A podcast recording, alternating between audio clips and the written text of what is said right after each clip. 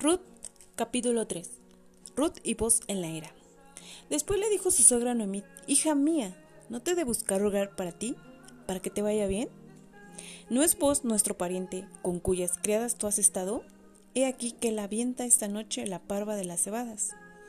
Te lavarás, pues, y te ungirás, y vistiéndote tus vestidos irás a la era, mas no te darás a conocer al varón hasta que él haya acabado de comer y de beber y cuando él se acueste, notarás el lugar donde se acuesta, e irás y descubrirás sus pies, y te acostarás allí, y él te dirá lo que hayas de hacer.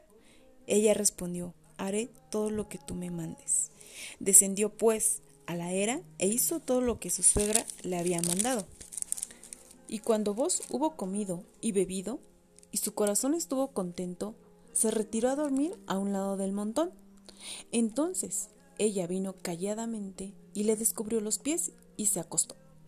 Y aconteció que a la medianoche se estremeció aquel hombre y se volvió, y aquí una mujer estaba acostada a sus pies. Entonces él le dijo, ¿quién eres?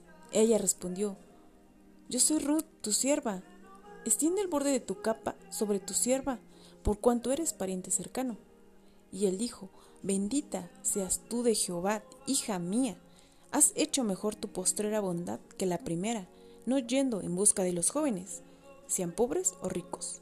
Ahora, pues, no temas, hija mía, yo haré contigo lo que tú me digas, pues toda la gente de mi pueblo sabe que eres una mujer virtuosa.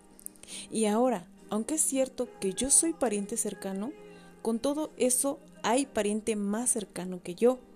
Pasa aquí la noche, y cuando sea de día, si él te redimiere, bien, redímate. Mas si él no te quisiera redimir, yo te redimiré, vive Jehová. Descansa, pues, hasta la mañana. Y después que durmió a sus pies hasta la mañana, se levantó antes que los hombres pudieran reconocer unos a otros, porque él dijo, no se sepa que vino mujer a la era. Después le dijo, quítate el manto que traes sobre ti y tenlo. Y teniéndolo ella, él midió seis medidas de cebada y se las puso encima y ella se fue a la ciudad. Y cuando llegó a donde estaba su suegra, ésta le dijo, ¿qué hay, hija mía? Y le contó ella todo lo que con aquel varón le había acontecido. Y dijo, estas seis medidas de cebada me dio, diciéndome, a fin de que no vayas a tu suegra con las manos vacías.